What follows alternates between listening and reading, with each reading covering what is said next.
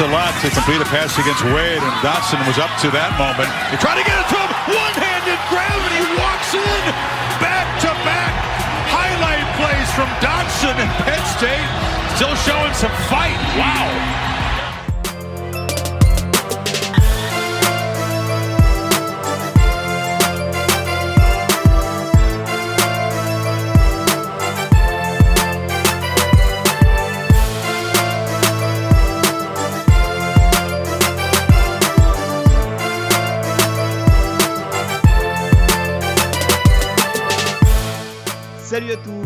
Podcast Ball, acte 140, c'est parti pour cette pré-saison animée sur le site de The Blue Pennant avec pas moins de 11 émissions prévues pour présenter les différentes conférences et les enjeux de la saison 2021 de College Football à venir.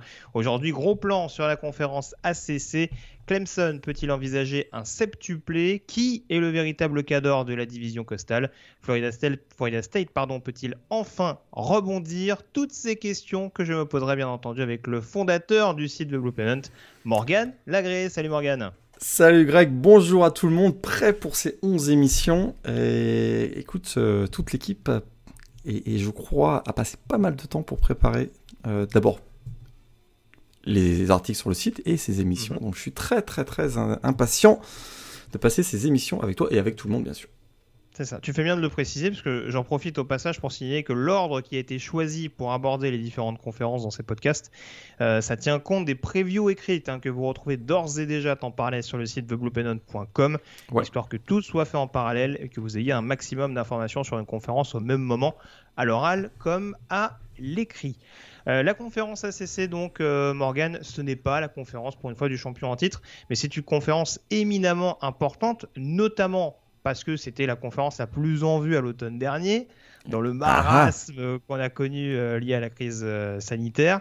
on revient à des classiques pour cet exercice 2021. On sait que l'année dernière, justement, la situation liée à la Covid avait perturbé un petit peu tout ça avec l'intégration plus ou moins forcée de, en tout cas pour plus pratique, pour que ce soit plus pratique, de Notre-Dame euh, au sein de la conférence. On avait donc euh, une simple euh, division de 15 équipes. Là, on repasse à une formule classique, deux fois deux divisions de cette formation. Et donc, on va aborder forcément la division atlantique, puisque l'ACC, comme vous le savez, est devenue ces dernières années une chasse gardée euh, des Clemson Tigers. Ça n'a pas changé d'ailleurs l'année passée avec le système de ranking hein, qui avait eu la finale Notre-Dame-Clemson. Euh, mais donc les Clemson Tigers euh, vainqueurs lors des six dernières éditions, on va dire cinq pour le coup, de la division Atlantique, remet son titre en jeu. Plus de Trevor Lawrence au poste de quarterback, plus de Travis Etienne au poste de running back, notamment pour ne citer que. Et pourtant, comme toujours, cette équipe des Tigers, ne serait-ce qu'au niveau de la conférence, ça va être une équipe extrêmement dure à aller chercher. Les attentes restent les mêmes. C'est vrai que c'est une équipe qui va être transformée par les départs de Trevor Lawrence et de Travis Etienne, tu l'as dit, d'autres, hein, on, va, en reparler dans le détail. Mais effectivement, voilà, les attentes sont les mêmes. C'est vrai qu'ils sont, euh, vont, viser un septième titre de conférence consécutif. Une septième participation d'affilée au College Football Playoff, c'est leur objectif. C'est incroyable, hein. c'est vraiment un incontournable Clemson. Tellement ils dominent dans la conférence ACC, ils ont quasiment un billet assuré en playoff à, l'issue de chacune des, dernières saisons. En tout cas, sur les six dernières saisons, ils ont été champions de conférence directement dans les playoffs. Ils veulent retourner en finale nationale. Attention, Clemson reste sur une contre-performance. On le sait, 49 points encaissés et euh, presque 650 yards accordés face à euh, Ohio State lors du Sugar Bowl. Ça sent l'esprit de revanche. Et tu le sais comme moi, Clemson n'a jamais été aussi bon ces dernières années lorsque les Tigers sont entamés une saison en mode revenge. Alors attention, je écoute, il y a beaucoup de joueurs qu'on a qu'on découvert l'année dernière, certains qu'on va redécouvrir ou qu'on va apprendre à mieux connaître cette année, mais alors la qualité est toujours au rendez-vous dans cette équipe de Clemson et on le sait pourquoi, on l'a souvent dit. Le recrutement a été quand même excellent, même s'il y a des petites choses à dire sur la ligne offensive et en défense peut-être. Alors, je te laisserai développer justement, c'est le point que j'allais aborder parce que c'est vrai que traditionnellement chez les Tigers et notamment euh, forcément depuis que Dabo Sweeney a, repris le programme, il y a souvent un focus sur l'attaque. Ça fera pas exception cette année, notamment avec la relève hein, de Trevor Lawrence, donc Didier Wagalele qui a montré de très bonnes choses, notamment lors de la blessure de Lawrence en, en 2020. Paradoxalement, Et justement, pour mettre en parallèle avec ces fameux 49 points dont tu parlais encaissés face, face aux Buckeyes et à, Justin Fields, c'est la défense dont on attend énormément de, promesses parce que, à la limite, cette attaque, on sait qu'elle va être à peu près sur le même niveau à peut-être une ou deux exceptions près. Alors, tu parles de la ligne offensive, j'allais peut-être aborder aussi le backfield offensif. Dis-nous un petit peu ce qui te, ce qui te, ce qui te, oui, ce qui te perturbe un petit peu au niveau de cette O-line. Ah, L'O-line, d'abord, c'est une chute de production statistique. On l'avait vu l'année dernière, hein, presque. Ils sont passés de 6,4 yards par course à 4,5. C'est vraiment une grosse, grosse chute. Ça, ça a été vraiment la statistique qui a illustré la baisse de production de cette O-line. Euh, athlétiquement, ils ont été moins dominants. J'ai trouvé aussi qu'il y avait une cohésion qui n'était pas toujours présente. On voyait aussi des, euh, problèmes d'exécution sur, sur un certain nombre de systèmes. Et pourtant, c'est à mon avis la clé de la saison des Tigers. Hein. Il faudra être nettement plus puissant, nettement plus efficace que l'an dernier pour rivaliser notamment avec les énormes défenses de la SEC et Ohio State en plus. Il y a une grosse pression quand même, je trouve, sur les tackles, notamment Jordan McFadden qui est un des bons tackles au niveau même national. Mais là, il va y avoir quand même beaucoup de pression pour protéger euh, sur blindside, euh, le côté blindside, donc côté avec, pardon, DJ Wegalele. L'autre côté, il y a Walter Parks qui, a un qui aura un rôle essentiel, à mon avis, au poste de, tackle droit. Parce qu'il va falloir avoir une, une, protection de passe qui va être euh, suffisamment bonne pour donner le temps à DJ Wagalele, qui, reste quand même un jeune quarterback, même s'il a fait deux belles sorties l'année dernière face à Boston College et Notre-Dame, on, s'en souvient il faudra être beaucoup plus efficace sur le jeu au sol. Et là, c'est vrai que le backfield offensif, euh, j'ai moi des, je me pose pas mal de questions. Lin, Dixon, ça fait plusieurs années hein, qu'il est dans le programme, puis il a souvent bien pris le relais de, de Travis Etienne ces dernières saisons. Là, il va avoir un rôle a priori de, euh, titulaire numéro 1 à moins qu'il se fasse un petit peu chahuter par euh, Kobe Pace, mais surtout Dabo, Sweeney. la, grosse perte de l'intersaison, c'est Demarcus Bowman qui était leur, prospect 5 étoiles qui a filé du côté de Florida, il s'est rapproché de sa famille. Et ça, ça a été un des gros problèmes parce que vraiment, il y avait la succession de, de, de Etienne, Travis Etienne, qui était directement donnée pour, euh, pour Demarcus Bowman et c'est pas ce qui arrive. Donc là, il y a un changement dans le, dans le, dans le scénario qui était envisagé. Une O-line qui a un certain nombre d'interrogations, sur lequel on a un certain nombre d'interrogations, un backfield offensif qui je trouve est moins prometteur que ce qu'on avait vu ces dernières années il y a quand même des choses à dire sur cette attaque de Clemson parce qu'effectivement dans le jeu aérien là on a DJ Wagalele qui avait quand même battu le record du nombre de yards à la passe face à Notre-Dame l'année dernière qui était quand même très très costaud et il y a un groupe de receveurs je sais pas si tu veux en parler mais qui est quand même très très bon avec des, des prospects 4 euh, et 5 étoiles qui sont arrivés ces dernières années. Bah, il y a de quoi faire. Juste pour compléter sur le poste de running back, euh, c'est vrai qu'il faudra peut-être également surveiller. Il y a une grosse hype notamment sur, le, sur la nouvelle arrivée de, de Will Chipley. Ouais, tout à fait. Euh, donc on a vu hein. quelques, quelques bribes de, de, passages intéressants, notamment lors, de, lors du Spring Game. Euh, voilà, après ça reste en effet relativement jeune malgré tout derrière, euh, derrière Lindsay Dixon. Il faudra voir comment, comment ça va réussir à être intégré et si en effet on va pas mettre trop de pression sur cette escouade offensive où en effet, en effet il y a beaucoup de beau linge. Euh, alors, il y a eu quand même des pertes significatives, hein, on le rappelle. Il y a, il y a eu les, les, départs notamment de Cornel Powell et d'Amari Rogers, hein, qui ont rejoint les, rangs de la NFL. Euh, au passage, pour rejoindre les Packers et les Chiefs, hein, euh, rien que ça. pour le coup, on va être pas mal armé dans ces, dans ces équipes respectives. Euh, après, oui, il y a pas mal de, de, receveurs intéressants. On espère beaucoup, bien entendu, le retour de Justin Ross, qui a eu son problème notamment. Point d'interrogation. Voilà. Point d'interrogation, hein, parce qu'il reprend simplement actuellement le travail physique et il semblerait qu'on soit inquiet quand même sur sa parce qu'il va, il va avoir une certaine euh, retenue hein, dans le jeu. C'est une blessure on se souvient hein, c'était une blessure euh, congénitale enfin blessure une maladie congénitale qu'il avait donc une fusion des cervicales. C'était quand même pas pas rien. Et euh, il, voilà il va y avoir cet enjeu de savoir est-ce qu'il va jouer à 100% c'est pas gagné parce que d'ailleurs c'est jeune hein. Ngata, Eddie Williams bah, et Ajou Ajou, c'est jeune. ça a démontré, hein, ce que j'allais dire. On a vu par exemple un excellent Eddie Williams la saison passée. C'est vrai qui a montré sur les quelques prestations, euh, sur les quelques snaps qu'on lui a qu'on lui a autorisé. Euh, euh, voilà. Après, c'était une recrue au moins 4 étoiles, hein, Eddie Williams. Hein. Encore une fois, les receveurs à Clemson, il y a une petite tradition et c'est vrai qu'on va souvent chercher des, des, bons spécimens. En effet, Eddie Williams, Frank Latson également euh, qui a notamment marqué 3 TD la, saison passée. On attend le retour de Joe Ngata qui traîne pas mal en effet de, petites blessures, notamment depuis son arrivée sur le campus. Euh, Justin Ross, on en a parlé. Il y a la petite interrogation Adju Adju également, dont on, dont on aperçoit également quelques, quelques comment dire, Gros potentiel. Euh, voilà, quelques, quelques petits flashs, on va dire, depuis son arrivée. L'année passée, c'est deux réceptions, un touchdown. Hein. Ouais, et, au printemps, il a été euh, des, un des joueurs qu'on a, le plus, euh, vu effectivement lors de Spring Game notamment.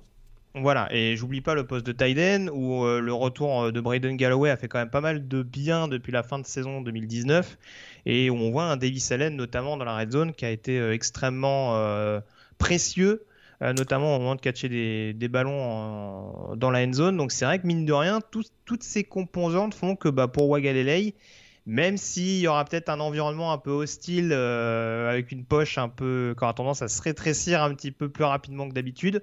En tout cas, il y aura des solutions malgré tout à disposition pour euh, éventuellement se débarrasser du ballon rapidement. Il faudra pas qu'il se blesse quand même, hein parce que là, on a une situation bien différente des années précédentes. Euh, la blessure de Tyson Fomashan, grave blessure lors du, lors du Spring Game, fait que la QB Room, là, elle est réduite euh, à sa plus simple expression, on va dire. Hein. C'est c'est euh, Wagalele, puis derrière, il y a le Walk-On euh, Hunter Lems. À un moment donné, on, s'était posé la question est-ce que c'était pas le moment d'aller sur le portail des transferts, même si je m'interroge s'il y a encore des scholarships disponibles du côté de, de Clemson.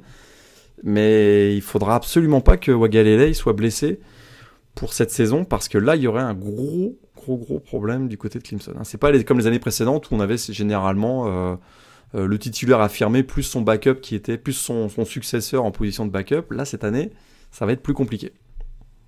On pourrait faire toute l'équipe, hein, on va essayer de faire rester quand même relativement succinct. Euh, je parlais de la défense, ça reste assez jeune, mais encore une fois, on est quand même en droit de s'attendre du côté de cette équipe des Tigers à presque retrouver la fameuse ligne défensive des 4 fantastiques, parce que là, avec l'émergence attendue de Murphy et Breeze, on peut quand même avoir une belle équipe sur le papier. Là, on va, si, tout le monde progresse euh, à son plein potentiel, on sera pas loin des quatre fantastiques, effectivement. Euh, au poste de defensive tackle, on a Brian Breezy et Tyler Davis, très costaud. Brian Breezy, euh, fresh, freshman de l'américaine l'année dernière, rookie défensif de la, de la saison dans la, dans. Enfin, il a, il a vraiment complètement convaincu son statut de, de, de prospect 5 étoiles. Et au poste de defensive end, c'est incroyable. Miles, Miles Murphy, qui a été aussi une des grosses révélations, ancien prospect 5 étoiles.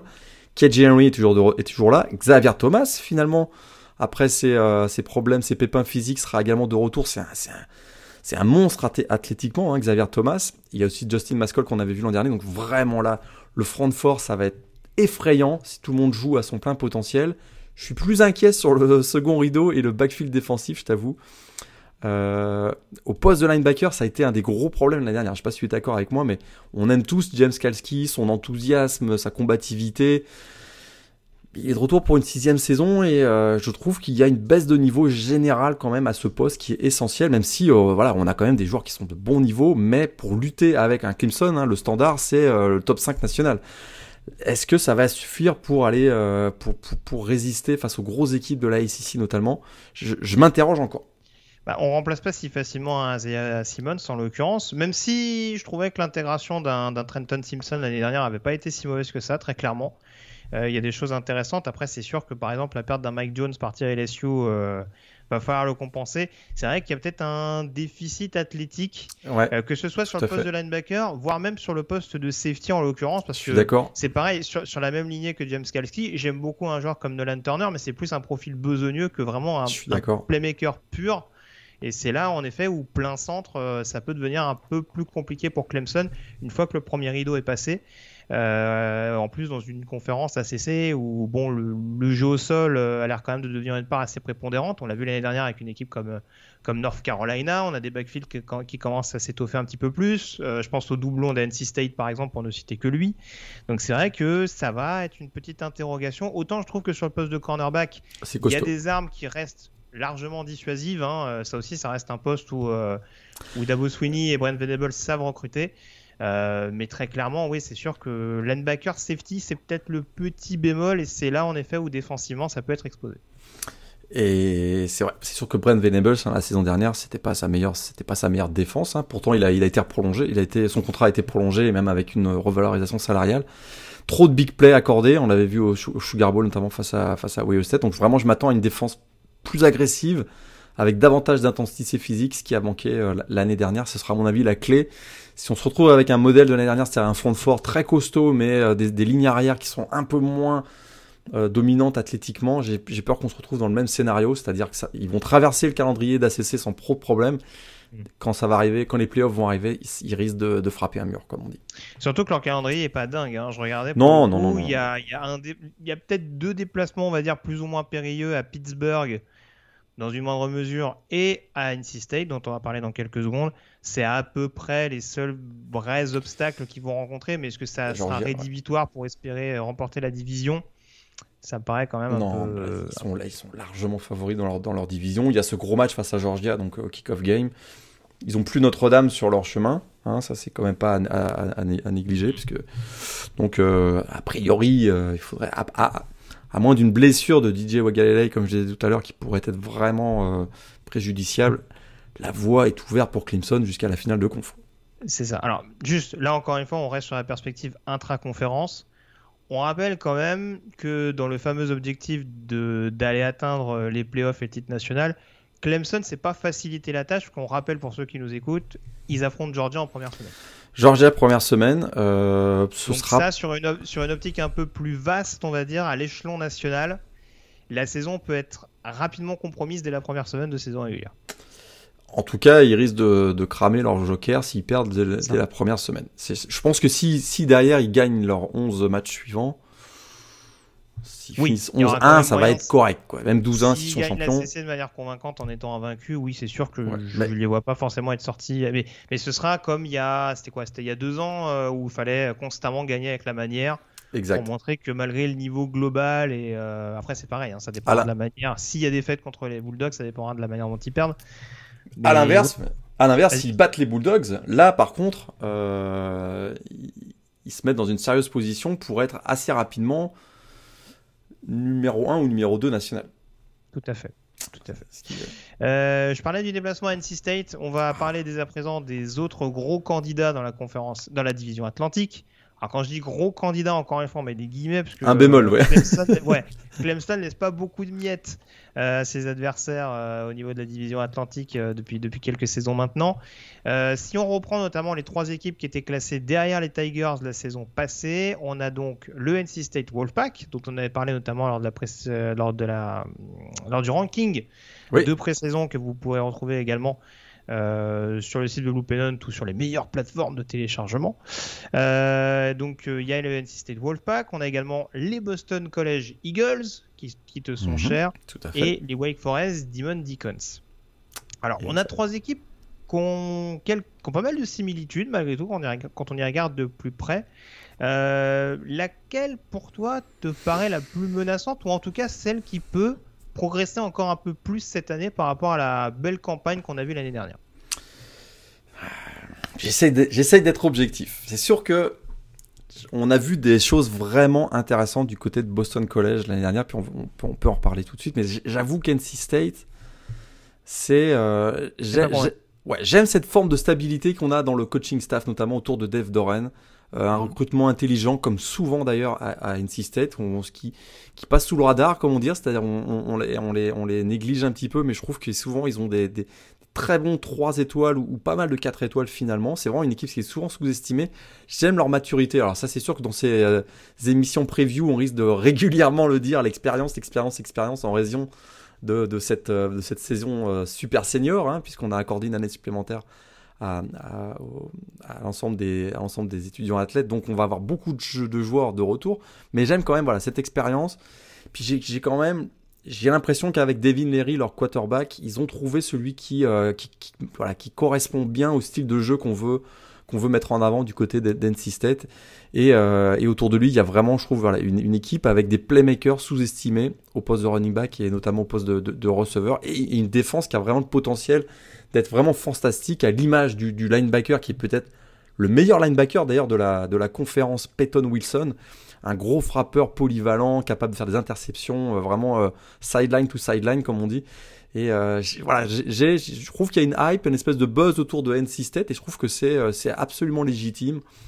et, et, donc on, va voir comment ça, comment ça va, ça va se passer cette, cette, cette année. Mais je, je voilà, c'est sûr que je préférerais que ce soit Boston College point de vue personnel. Il y a des gros arguments pour Boston College. Tu vas, je, te, vais te laisser la parole tout de suite, mais c'est NC State, j'ai l'impression qu'avec Devin Leary et, un certain nombre d'éléments intéressants offensivement, c'était une équipe qui euh, peut vraiment confirmer le buzz qu'on a vu l'année dernière, puisqu'ils sont finis 8-4, qui est quand même très bien avec une participation au Gator Bowl. Oui, très clairement. Alors que franchement, ils n'étaient pas sur une dynamique dingue en, en 2019. Vraiment, NC State, euh, c'est vrai qu'il y a, des il y a des joueurs intéressants qui peuvent se révéler un peu plus. Hein. Euh, je pense à des prospects qui étaient, assez attendus. Un Savion Jackson, par exemple, sur la ligne défensive. On sait que sur la O-line, il y a des joueurs assez intéressants. Un, un Eken Ekwonu, notamment, euh, qui commence à avoir une belle cote en vue de la draft. Donc, il y a vraiment dans les tranchées, je pense que c'est une équipe qui peut se faire respecter. On a vu ces dernières années que dans la conférence euh, atlantique, c'était quand même quelque chose d'assez important. Boston College, oui, je vais en parler parce que c'est difficile en effet d'occulter ça parce que on rappelle que ce sera donc la deuxième saison de Jeff Affley, si je me trompe pas, puisqu'il est arrivé la saison. Voilà, et pour sa première campagne du côté euh, de Chestnut Hill, ça s'est pas trop mal passé, mais plutôt offensivement, paradoxalement. Euh, même si, alors quand on regarde les statistiques, ils sont 68e attaque euh, du pays et 60e défense en termes de points euh, marqué et encaissé, mais c'est vrai qu'on sent plus une dynamique offensive. en tout cas, on est, presque sorti, je trouve, du jeu au sol à outrance qu'on pouvait notamment retrouver sous l'ère Steve Adazio avec un style un peu plus spectaculaire, symbolisé bien entendu, malgré le départ du Hunter Hunterlong, par cette association entre Phil Jurkovec et, euh, Flowers notamment, dont on attend énormément de choses. 9 touchdowns euh, sur les connexions entre les deux hommes. Donc c'est vrai que ça va être euh, un duo assez intéressant à suivre, surtout qu'il y a d'autres profils intéressants qui reviennent, hein, Jalen Gill, euh, CJ Lewis notamment. Euh, alors, il faudra trouver des solutions sur le jeu au sol. A priori, c'est Travis Levy qui devrait être le running back à temps plein. S'il n'y a pas en tout cas de, jeunes coureurs qui arrivent à reprendre le relais derrière. La ligne offensive, très franchement, je ne fais pas de soucis. Pour moi, c'est une des toutes meilleures lignes du pays. Wow très très costaud la ligne offensive. Voilà, il y a énormément de joueurs qui reviennent, euh, Ben Petrula, Zion Johnson, euh, Tyler Vrabel. Euh, il y a l'autre garde d'ailleurs qui commence à monter, c'est Christian Moangani, non le, garde également. Alec Lindström au poste de centre qui est Bien un sûr, des meilleurs centres du pays. J'en oublie Lindström. Mais ouais, et, pour le coup, c'est vrai que cette équipe de Boston College, j'ai du mal à me dire que la défense va pas progresser avec Jeff Affleck, qui est un spécialiste défensif à la base. Euh, donc c'est vrai que même si ces dernières saisons du côté des Eagles, c'est plus c'est plus un ensemble, on dirait une ossature défensive que vraiment beaucoup de playmakers capables de faire pencher la décision. Je me dis qu'il y a peut-être moyen malgré tout d'avoir une, euh, une, équipe qui va être un peu plus incisive en défense et qui du coup va être plus complémentaire de l'attaque et rendre cette équipe de Boston College beaucoup plus compliquée à jouer que ce qu'on pouvait voir justement, euh, notamment sous l'ère Dieu. Tout à fait, et puis c'est vrai que le coordinateur défensif, un thème Lukabu, euh, a mis son système 4-2-5 euh, l'an dernier, a mis en place son système 4-2-5, et ça, ça, ça a quand même pas mal fonctionné, ils ont progressé tout au long de la saison. Il y avait, voilà, il y avait une inconstance, on dirait, générale. Je suis ce qui m'inquiète un peu, c'est un, un, deuxième rideau un peu remanié avec les départs de Max Richardson et Isaiah McDuffie, qui étaient quand même deux gros gros plaqueurs dans l'équipe. Bon, là, on a l'arrivée de Isaiah Graham Mobley, qui est un ancien de Temple.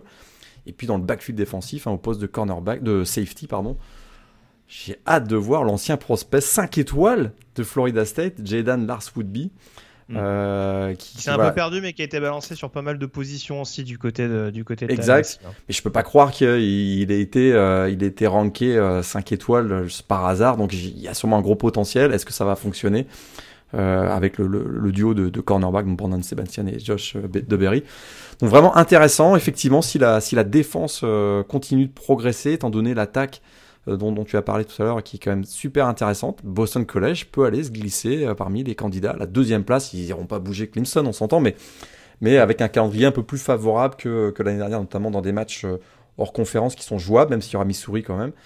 Euh, donc, euh, écoute, ils avaient quand même embêté euh, Notre-Dame et Clemson l'année dernière, souviens-toi. Donc, oui, bien sûr. Donc, il y a une équipe qui arrive plutôt en confiance avec pas mal d'expérience, donc à, surveiller. Mais il y aura ce qui, ce qui, fait quand même pas mal de changements du côté de l'Atlantique, si tu es d'accord avec moi. NC State, Boston College, on avait plutôt l'habitude de voir Florida State et Louisville ces, ces, derniers temps, même si un petit peu moins fait FSU depuis quelques années, mais ça fait quand même du bien. Voilà, il y, y, y, a un renouveau. On avait aussi vu Wake Forest euh, il, y a, quelques temps qui avait fait une bonne saison, qui avait fait une bonne saison. Ils sont pas négligés d'ailleurs les Demon d'école cette année. Non, non, bah, c'est assez, assez homogène, mine de rien, ces dernières années. Hein. Depuis l'arrivée de Dave Clawson, ça continue de progresser euh, très très clairement, notamment en attaque. Alors c'est vrai qu'on a beaucoup tapé sur Sam Hartman, euh, notamment pour, pour, ce fameux, euh, pour ce fameux ball avec cette fin de match absolument calamiteuse contre, contre Wisconsin. Maintenant, très franchement, s'il gagne le ball, il n'y a pas scandale. Et la saison en elle-même de Sam Hartman, euh, elle est quand même assez bonne. Hein. Je ne vais pas sortir toutes les statistiques, mais euh, plus de 2200 yards, 13 touchdowns pour 5 interceptions. Euh, je crois qu'en termes de ratio, c'est sa meilleure saison statistique. Il avait fait 16-8 en, 2018, mais on va dire qu'en termes de, en termes de pourcentage de déchets, c'est quand même un petit peu mieux. Ils ont cette problématique d'avoir perdu Kenneth Walker, qui était un peu leur finisseur sur le jeu au sol euh, dans la zone rouge, mais ils ont toujours Christian Bill Smith pour compenser éventuellement. Et puis je trouve qu'ils ont une, ils ont une escouade de receveurs quand même. C'est vrai qu'il y, a, un jeu au sol qui a souvent été vanté euh, sous l'air Clausen. Ils ont quand même une belle escouade de receveurs avec notamment le duo euh, Robertson-Green ça va quand même, quand même solliciter les corners adverses. Hein. Casey Washington, qui est un ancien receveur de Illinois, qui avait eu aussi quelques coups d'éclat. Donc c'est effectivement, Jacquerie Robertson, c'est un excellent receveur. c'est très sous-estimé parce qu'il joue à Wake Forest, mais mais qui pourrait être une bonne surprise euh, dans, le, dans la. Je pense qu'il est éligible à la draft l'année prochaine, euh, Jacquerie Robinson. Jacquerie Robinson, il me semble, ouais. Donc ça pourrait être vraiment intéressant. Oui, tout à fait, bien sûr. Euh, effectivement, une équipe de Wake Forest toujours très bien coachée par Dave Clawson. Ça, c'est ça, c'est vraiment. Euh, écoute, ils ont fait cinq participations consécutives à un ball game alors qu'ils finissent à chaque année dans le chaque année dans les dans le fin fond du euh, des rankings au niveau du recrutement. Donc c'est vraiment voilà un gros gros gros boulot de Dave Clawson. Puis et puis euh, voilà, c'est toujours difficile à jouer. Wake Forest, sur un match, ils sont capables de, vraiment surprendre tout le monde. Quoi. Ouais, et puis, même, et puis même en défense, il y a quand même des joueurs qui commencent à sortir, euh, qui commencent à se révéler. Un, Jazir Taylor au poste de cornerback a montré de bonnes choses. Nick Anderson, qui a été euh, la belle histoire, notamment la saison passée, le, linebacker safety freshman qui a, qui a, été absolument partout sur le terrain. Et on sait que sur le deuxième rideau du côté Wake Forest, il y avait, besoin d'un petit peu d'aide. Là, en l'occurrence, il a fait le, plus grand bien. Alors certes, il perd Carlos Bacham en effet sur le premier rideau. Euh, qui est parti en, NFL chez les Bills, si je dis pas de bêtises. Euh, mais c'est vrai qu'il y a d'autres joueurs. Il y a un Miles Fox notamment qui arrive de, qui arrivé d'Old Dominion, dont on attend qu'il progresse encore un peu plus cette saison. Euh, Jack Horry Jones également, il me semble, sur le premier rideau. Donc mine de rien, il y a quand même pas mal de pièces qui, avec un peu plus de, là encore, d'expérience et, et, de, cohésion, peut, peut éventuellement poser des problèmes. C'est le, le, petit souci de Wake Forest, c'est peut-être la constance justement ces dernières années ça peut, de par ce groupe-là, arriver, arriver à compenser cette, cette donnée-là. Et leurs deux premiers matchs sont euh, contre Florida State et Louisville, donc c'est vraiment intéressant. Là, ils peuvent battre euh, deux, euh, deux concurrents directs dans, dans, les deux premiers matchs à domicile, donc ça sera, ça peut, ils peuvent avoir un gros momentum. Finalement, fin septembre, ils peuvent se retrouver quasiment avec un bilan de, de 4-1, voire 5-0, puisque leur seul match à l'extérieur, c'est à Virginia. Et là, on se retrouve dans une situation où, plus que de viser un, un sixième bowl consécutif, c'est la deuxième place dans la division qu'on va venir chercher. quoi. C'est ça. Bah, tu as anticipé ce que j'allais dire, mais voilà, je vais me faire plein d'amis en disant ça. Mais ouais, pour démarrer la saison, Florida State, Virginia, Louisville, Syracuse, Duke, bah, ça me paraît pas insurmontable hein, avec, avec 3 matchs sur 5 à la maison. C'est insulter personne que de dire que euh, FSU est en mode reconstruction. On va en parler tout de suite, je pense. Euh, donc, euh, effectivement, c'est pas forcément mauvais de jouer FSU plutôt au mois de septembre qu'au mois de novembre, où, à mon avis, l'équipe va être bien meilleure au mois de novembre du côté des Seminoles. Bah écoute, on va en parler donc justement de ces trois dernières équipes euh, euh, qui présentent, on va dire, le plus de points d'interrogation à l'orée de cette saison 2021 euh, dans la division Atlantique. Donc Florida State en mode reconstruction pour. on en est à quoi? C'est la deuxième saison, la troisième saison de McNorvell, j'ai un doute? C'est la deuxième saison de. C'est seulement la deuxième. Hein. J'ai la dernière. Un peu le avec le Covid. Ouais, la première saison était tellement compliquée, tumultueuse pour lui. écoute, c'est Bon, tous les coaching staff du pays ont été euh, frappés par la Covid, mais quand tu prends en main un programme qui est déjà bien moribond, tu peux pas rencontrer tes joueurs, il n'y a pas de pratique euh, en groupe. On rappelle qu'il euh, s'est mis Marvin Wilson dans la poche aussi dès son arrivée. Il s'est embrouillé en plus avec un certain nombre de joueurs. Enfin, c'est effectivement. Écoute, on fait table rase de la saison dernière, je pense. Il y a eu, il y a eu beaucoup de, ménage qui a été fait au sein du programme de, de, de Séminole, notamment pas mal de joueurs qui avaient, euh, qu'on disait dysfonctionnels ou qui euh, étaient un peu toxiques au groupe, qui, ont, qui sont partis. Donc euh, j'ai l'impression que voilà, les bases sont un peu plus saines pour démarrer cette saison 2021 du côté des, des, des, Seminoles. Mais il y, a beaucoup de choses à dire. bah, c'est ça. Bah, forcément, on est obligé de mettre les pieds dans le plat tout de suite. Qui comme quarterback? Parce que forcément, la grosse actualité, aimerait... c'était le retour de Mackenzie Milton. On aimerait que ce soit l'état de le faire, selon toi. On aimerait. Est-ce que c'est le Messi On aimerait que la belle histoire se, se poursuive pour ce, pour Mackenzie Milton. Donc, on se souvient ce, fantastique quarterback euh, de, de Central Florida qui a subi une terrible blessure en novembre 2018 on va être 13. Écoute, les, spécialistes hein, disaient que probablement, euh, enfin que l'option de euh, l'amputer la jambe était quand même sur la table à un moment donné. Donc c'était quand même assez incroyable. là, il revient après deux ans de d'un parcours formidable et d'une voilà, convalescence. Euh, on se dit voilà, on aimerait bien la, belle histoire à l'américaine que ça que se conclue par une, fantastique saison.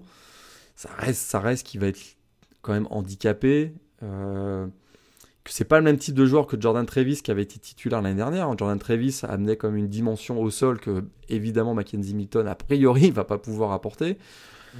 Donc c'est pas le même type. Puis derrière, il faut pas oublier qu'au poste de, de, de, quarterback, il y a, il y a aussi euh, euh, Purdy, le frère Purdy, qui est quand même pas à négliger non plus, qui est un ancien 4 étoiles. On n'a pas vu au spring game pour une blessure, blessure à l'épaule. Ouais. Et donc euh, Mackenzie Milton, est-ce que c'est sûr que s'il joue, s'il joue au, dans le, au niveau qui était le sien euh, au moment où il s'est blessé, là par contre, ça devient extrêmement intéressant pour FSU. On a, on a vu, hein, le Spring Game a été bon. Hein. on a vu au Spring Game des choses mm. intéressantes, notamment la connexion avec le, le super euh, et prometteur receveur Malik McClain. Mais voilà, là on est dans un contexte Spring Game, quoi. On n'est pas du tout dans un contexte grosse défense ACC en face, quoi. Oui, non, c'est sûr, c'est sûr. Après, ce que j'allais dire, c'est vrai que mine de rien, ce qui est intéressant avec Florida State, c'est que on sent notamment au niveau des, skill players qu'il y a des solutions, mais c'est vrai qu'il va falloir. Il y a un mix intéressant, mais c'est pas pour ça que forcément tu que des bons ingrédients, on va dire. C'est sur le poste de quarterback, on le disait. Tu as, trois personnes pour un poste, en l'occurrence, au minimum. Hein, J'exclus un petit peu Tate Rodmaker, qui n'a pas non plus fait tourner les têtes la saison passée, pour le peu d'expérience qu'il a eu. Euh, mais c'est vrai que tu as Travis, Purdy et Milton sur le poste de quarterback. Même running back, on a vu des bonnes choses, par exemple, de Laurence Toafili. Euh, on a un Jason Corbin dont on attend un peu plus que ce qu'il a montré encore la saison passée. On a DJ Williams qui arrive d'Auburn. Donc, mine de rien, que ce soit sur le poste de QB ou de running back, il y a moyen en effet d'avoir euh, d'avoir un doublon, pour faire, pour faire simple, pour résumer grossièrement, intéressant. Mais c'est vrai qu'il va falloir, il va falloir vraiment trouver les bons éléments. Et surtout, moi, c'est toujours la même problématique avec Florida State. Ce que tu disais sur le poste de, bah, c'est la ligne. le poste de receveur, je trouve qu'il y a des choses intéressantes. Euh, c'est qui le, c'est Brian Robinson également. Je trouve intéressant sur le poste de receveur en termes de jeunes receveurs. Euh, Andrew Parkman également qui arrive le transfert de, Kansas. Mais ouais, cette ligne offensive, euh, je sais toujours pas quoi en penser concrètement, même avec l'intégration par exemple d'un Devante Love Taylor sur le, sur le poste de tackle gauche, ça me paraît un peu léger sur certains matchs. Ah, c'est la clé parce que c'est sûr que trop de sacs. Euh, il y a des matchs où il passait complètement à côté au, niveau du running game, en grande partie grâce à, à cause d'une all-line vraiment en grande difficulté. Et puis athlétiquement, on avait l'habitude de voir des, gros gabarits sur la ligne offensive. C'est pas vraiment le cas, quoi. Ça, et ça, ça va être, euh, ça, c'est un vrai, un vrai problème pour cette attaque, euh, cette attaque de FSU. En défense, par contre, ben écoute, ils ont su rajouter, voilà, ils, ont, ils sont bien rendus compte. Hein. D'abord, il y a eu beaucoup de départs, on a dit, de certains joueurs toxiques euh, qu'on a laissé partir, tout simplement. Donc, on a compensé un manque de talent et de, et de profondeur par en faisant venir un joueur comme Jermaine Johnson, quand même, un bon, un bon pass rusher du côté, de, du côté de Georgia. Il y a aussi Kurt Thomas, très expérimenté, plus de 30 titularisations du côté de South Carolina. Mais voilà, est-ce que, est, ce que la mayonnaise va prendre tout de suite? Euh, Il faut reconstruire le second rideau, le backfield défensif aussi il n'y a pas vraiment de titulaire incontesté, euh, un calendrier qui va être costaud. Enfin voilà, défensivement, ça va, ça va. On, sent que c'est un programme qui essaye de remettre un peu, faire le ménage et de repartir sur des bonnes bases, mais comme je l'avais écrit dans la, dans la preview sur le site, euh, la fanbase des Seminoles, euh, va falloir être patient en 2021. C'est ça. Après, après, encore une fois, ils font quoi? Ils font 3-6 sur la première année, sachant qu'encore une fois, c'est un calendrier intra-conférence.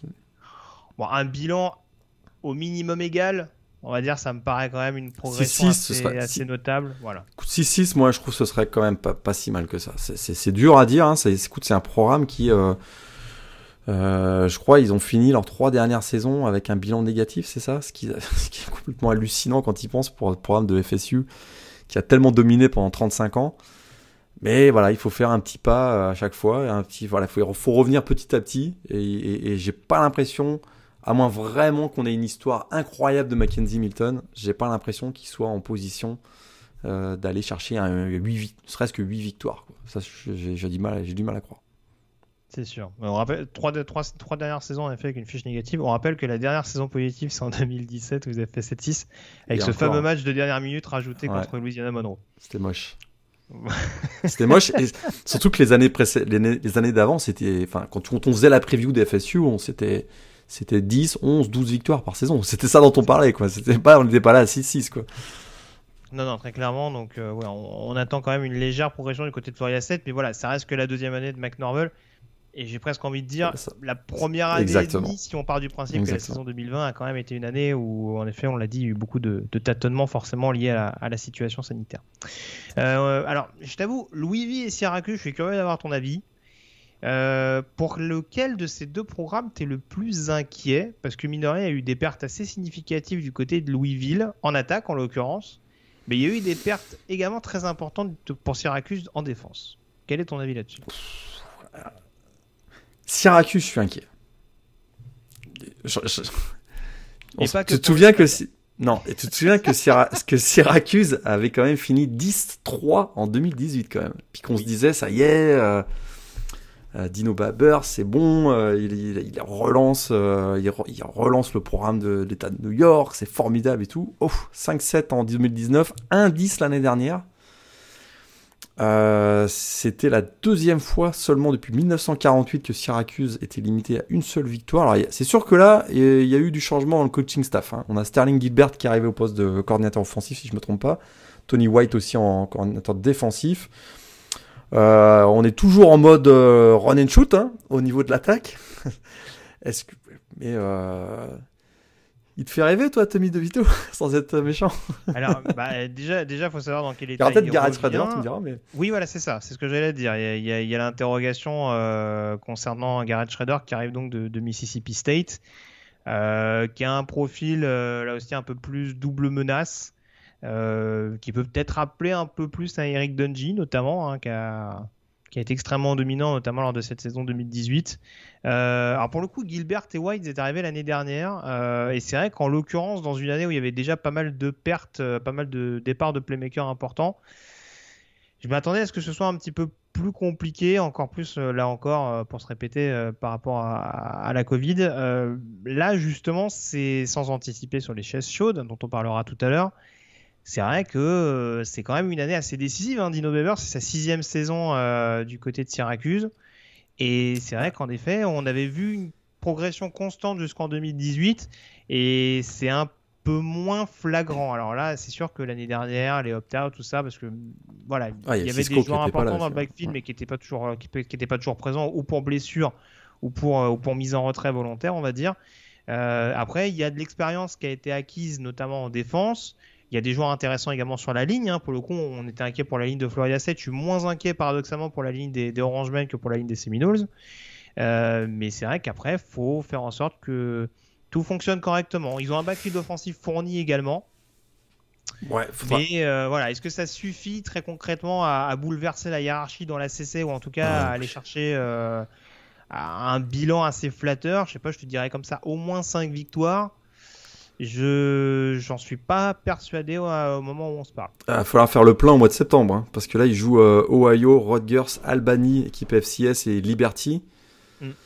Euh, c'est pas facile, hein. ils, ont battu, ils ont battu Virginia Tech l'année dernière, si je dis pas de bêtises. Euh, Liberty, qui est euh, une équipe qui peut aller chercher le plateau des 10 victoires cette année.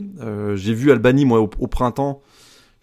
Attention, ils, ils, ont quelques petits arguments. Ce serait une énorme surprise hein, qu'Albany batte Syracuse, mais, mais c'est pas aussi facile qu'on va le penser. Écoute, s'ils gagnent pas, s'ils gagnent pas trois de ces quatre matchs-là, ouf, ça va être, euh, la saison va être longue encore. Oui, le doute peut s'installer euh, assez rapidement. Euh, Louisville, qu'est-ce que t'en penses? Ça a été un petit peu la, dynamique. ils ont surpris énormément de monde en 2019 et le soufflet est redescendu directement ah bah, ouais, ça, sacrément, un 8-5 en 2019, 4-7 l'an dernier, troisième saison pour Scott Satterfield, le coach des Cards. Écoute, surtout, ce qui, ce qui est difficile, c'est qu'il a perdu un peu la confiance, je dirais, de son administration et de la fanbase. Souviens-toi qu'il il a ouvertement dit qu'il était candidat pour un poste de head coach à South Carolina au printemps. Ça n'a pas donné une super bonne ambiance. Et puis voilà, le, clairement le fossé se creuse entre Louisville et, Clemson. Hein, en, 2016, 2017, 2018, on se demandait si c'était pas Louisville qui allait être la prochaine équipe qui allait vraiment embêter Clemson. C'est pas du tout ce qui arrive actuellement. Et puis, euh, une attaque qui commet beaucoup de turnover. Euh, c'est toujours Malik Cunningham au poste de, cornerback, de, pardon, de quarterback, excuse-moi. Euh, mais il doit améliorer son efficacité à la passe. Hein, des prises de décision, des décisions qui sont souvent controversées, beaucoup trop d'interceptions.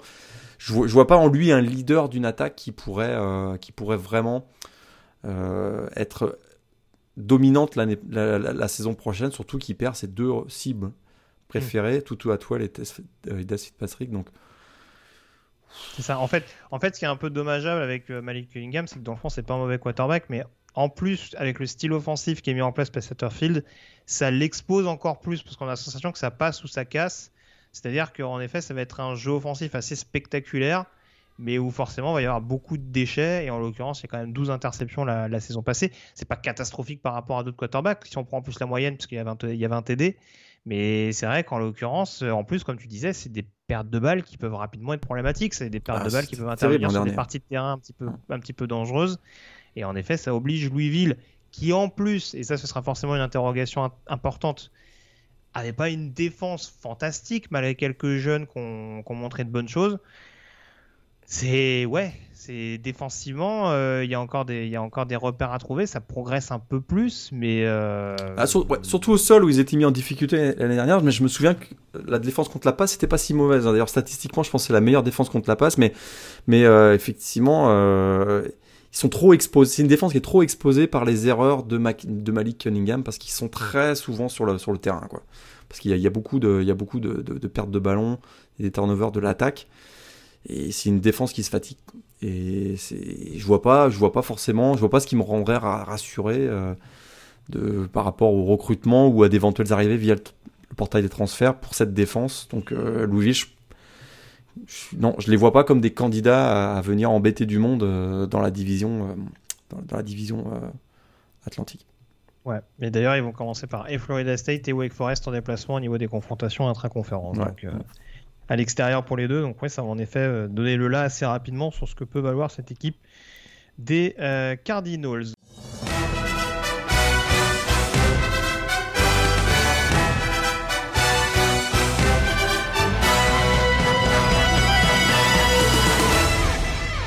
On a fait le point donc sur la, sur la division Atlantique. Euh, on va donner un petit peu notre point de vue, nos pronostics en tout cas par rapport à ça. On va démarrer avec la conférence Costal à présent une conférence extrêmement disputée, sept vainqueurs différents. Euh, on va dire plus ou moins lors des sept dernières éditions. En tout cas, il y avait la formule à, 14 équipes, sans prendre en compte le Notre-Dame Clemson de la saison passée. Euh, du coup, on remet les compteurs à zéro cette année euh, et on va savoir qui peut potentiellement retrouver Clemson, hein, disons-le tout de suite en finale de conférence. En tout cas, Miami, meilleur bilan de la saison passée. On sait qu'ils ont été longtemps parmi les principaux protagonistes à justement disputer cette finale de conférence ACC avec une fin d'exercice un peu plus compliquée. Euh, notamment un match contre North Carolina qui avait, qui avait laissé pas mal de traces défensivement. Euh, cette équipe de Miami, elle arrive avec pas mal de doutes, notamment au poste de quarterback. Qu'est-ce que toi tu en attends à titre personnel? Ah bah c'est ça.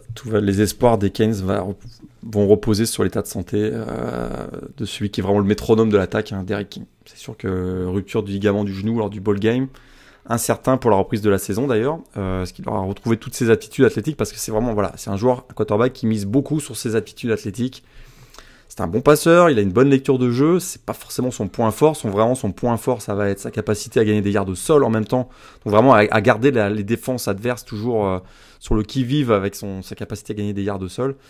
S'il retrouve sa forme de 2020, de, 2020 euh, tout est possible pour Miami. Euh, je trouve que c'est vraiment bien adapté au système, on l'avait dit dans le, dans le top 25, c'est super bien adapté au système de Rhett Lashley et il sera quand même relativement bien entouré dans le jeu aérien. Charleston Rambo qui arrive d'Oklahoma, Mike Harley qui est toujours là, Dee Wiggins, euh, des, playmakers au sol. Mais voilà, il va falloir que lui produise. Si c'est pas le cas, ça va être compliqué pour Miami. Oui, très clairement. Après, euh, oui, c'est vrai qu'il y a un casting assez intéressant. Alors, on, a vu en effet lors du Spring Game qu'il y avait quand même des freshmen euh, capables de d'assurer l'intérim. Alors, je parle pas forcément contre Alabama en ouverture, mais là, encore une fois, on reste sur une perspective intra-conférence, sans savoir exactement quand est-ce qu'il est susceptible de revenir King. Mais c'est vrai que Tyler Van Dyke, et encore plus, je trouve, Jake Garcia, ont montré des choses intéressantes en... au printemps dernier. Et ça peut peut-être titiller euh, Diaz d'avoir un, aperçu un peu grandeur nature de ce que peut donner euh, The You euh, euh, post D.I. King euh, dans ce début de saison régulière, même si bien entendu, il ne faudra pas, faudra pas se couper d'entrée euh, pour se mettre dans une situation Ouais. assez inconfortable Je- du je côté de Miami. Je mettrais pas, je mettrais pas un trou freshman face à Alabama le- la Bah non, mais-. Ça, c'est, si un vrai si on veut être méchant, si on veut être méchant, tu mets Van Dyke contre Bama et après tu fais bon allez du coup on met Garcia. Ouais. Mais, Ou euh, tu ouais, recrutes euh, André François euh, bah, Ouais d'accord. Ça. pour se faire démolir, Euh, puis après c'est bon. Non mais voilà parce que bon après du coup première confrontation intra-conférence c'est cinquième semaine contre Virginia. Mais c'est vrai que si on prend une logique plus nationale, alors il y a Alabama en ouverture, Michigan dans State une quand même. hein. moindre mesure il y a Appalachian State en deuxième semaine. Et Michigan State derrière, Un hein. cadeau. Michigan State qui est un peu plus en dedans, mais en effet qui sera pas une équipe à prendre à la légère non plus. Ils affrontent Virginia en cinquième semaine. Après c'est North Carolina en septième semaine. Et, et en NC. State, et NC State derrière à domicile. C'est pas, Voilà. c'est pas évident quand même comme calendrier, je trouve. hein. Non, on rappelle qu'ils vont jouer à Florida State quand même. Ouais, tout à de- fait. Histoire de le préciser, hein, c'est, on avait fait, on, on avait fait un, Un là-dessus, Ouais. mais bon, euh, c'est moins animé que ces dernières saisons, mais bon, en l'occurrence, euh, voilà, ça peut, ça peut valoir le coup d'œil. Euh, en attendant, ouais, du côté de Miami, ça va être un gros, gros point d'interrogation. Après, pour avoir fait la preview écrite sur le site, euh, ouais, il y a du talent comme d'habitude absolument partout. Ouais, ça c'est certain. Paradoxalement, en défense, c'est plus sur le pass rush que, des- que j'ai des inquiétudes. Mais c'est quand même rare des pass rush qui sont pas performants avec Manny Diaz. Donc euh, je me dis que malgré cette casquette dont on avait parlé, cette double casquette de head coach coordinateur, je pense quand même qu'il y a 2-3 quarterbacks adverses qui vont être secoués euh, sur, sur certaines rencontres. Ouais. A- En plus, ils sont tellement costauds à l'intérieur de la ligne, avec Jonathan Ford, euh, Nesta Silvera, qui sont quand même bah, des, très très gros joueurs sur le run stop, mais qui sont capables aussi de mettre la pression. Il y aura peut-être la sensation du dernier recrutement, euh, le 5 étoiles euh, Leonard Taylor, hein, qui va peut-être jouer. Ça peut libérer un peu les euh, off the edge, comme on dit, sur les, sur les extérieurs. Ça peut compenser un petit peu, euh, mais effectivement, le poste, de, le poste et la responsabilité du pass rush, c'est une petite interrogation. Je parle du pass rush, mais le poste de linebacker, depuis le départ notamment de Shaquille C'est Quaterman, pas- euh, souffre beaucoup à avoir un Mike performant. hein. Exact, exactement, exa- exactement. Par contre, c'est plutôt blindé à mon avis, sur, je trouve, sur le, le backfield défensif. On risque d'avoir encore Oh, pas mal, pas mal la, la turnover chain de sortie, à mon, à mon avis.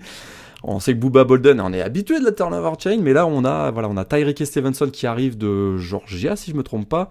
Mhm. Euh, DJ Ivy, euh, Hale Blades, qui a aussi pas mal de fois porté la turnover, turnover chain. Donc, voilà, on risque de créer pas mal de, de turnover du côté de, de la, du backfield défensif de Miami. Il faudra qu'on en profite offensivement. euh, mais c'est sûr que, de manière générale, Manny Diaz a quand même fait pas mal de boulot euh, à l'intersaison pour renforcer son équipe et sur le, voilà, et sur le, sur, le terrain. C'est pas, voilà, ils sont pas, ils sont passés à côté du match, complètement à côté du match l'année dernière face à North Carolina, mais Miami est un candidat au titre de, division. Je pense que tu vas être d'accord avec moi. Oui, très clairement. Et tu parlais de North Carolina, on va parler des Tar désormais, puisque du coup, dans les équipes, dans le trio qu'on mettra derrière Miami, en tout cas en se référant au classement euh, notamment de la saison 2020, on a donc North Carolina, Ouais. on a les Pittsburgh Panthers et on a les Virginia Tech Hokies. Euh, donc trois équipes en l'occurrence euh, qui ont fait des bonnes campagnes il n'y a pas si longtemps que ça. North Carolina en l'occurrence, euh, voilà, c'est une bonne saison 2020, notamment malgré la défaite contre Texas A&M lors du bowl dont je ne me rappelle plus. C'était L'Orange Bowl, c'était l'Orange Bowl. ouais. Donc voilà, malgré tout, très bonne campagne de North Carolina. Alors, je ne vais pas relancer le débat qu'on avait eu lors du top 25.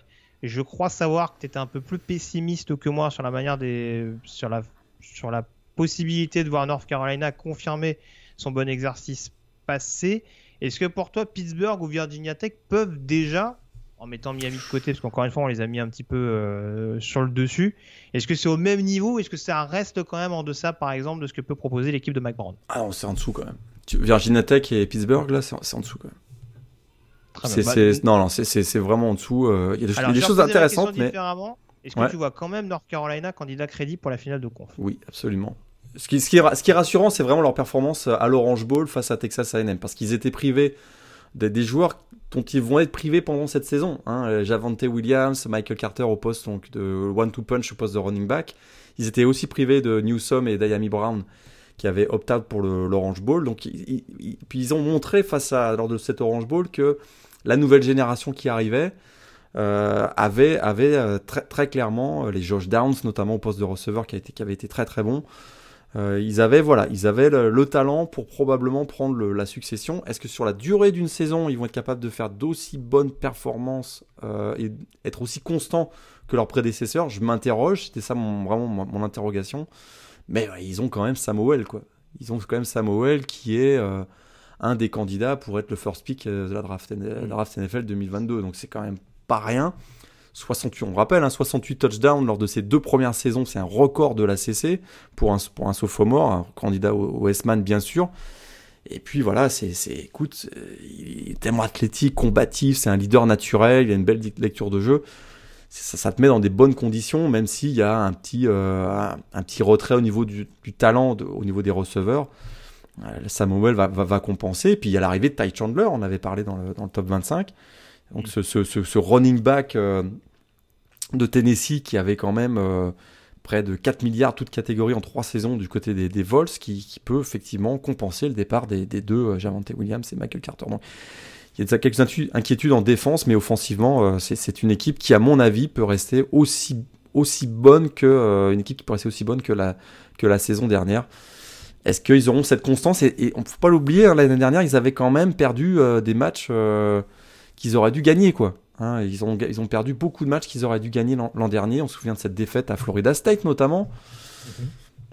Il va falloir corriger ça. il va falloir corriger ça. sur le papier. Après, ils ont été dominés de la tête et des épaules euh, sur ce match-là. Mais oui, je vois ce que tu veux dire. En tout cas, euh, c'est pas une victoire qui aurait dû leur échapper euh, en arrivant à Tallahassee, c'est sûr.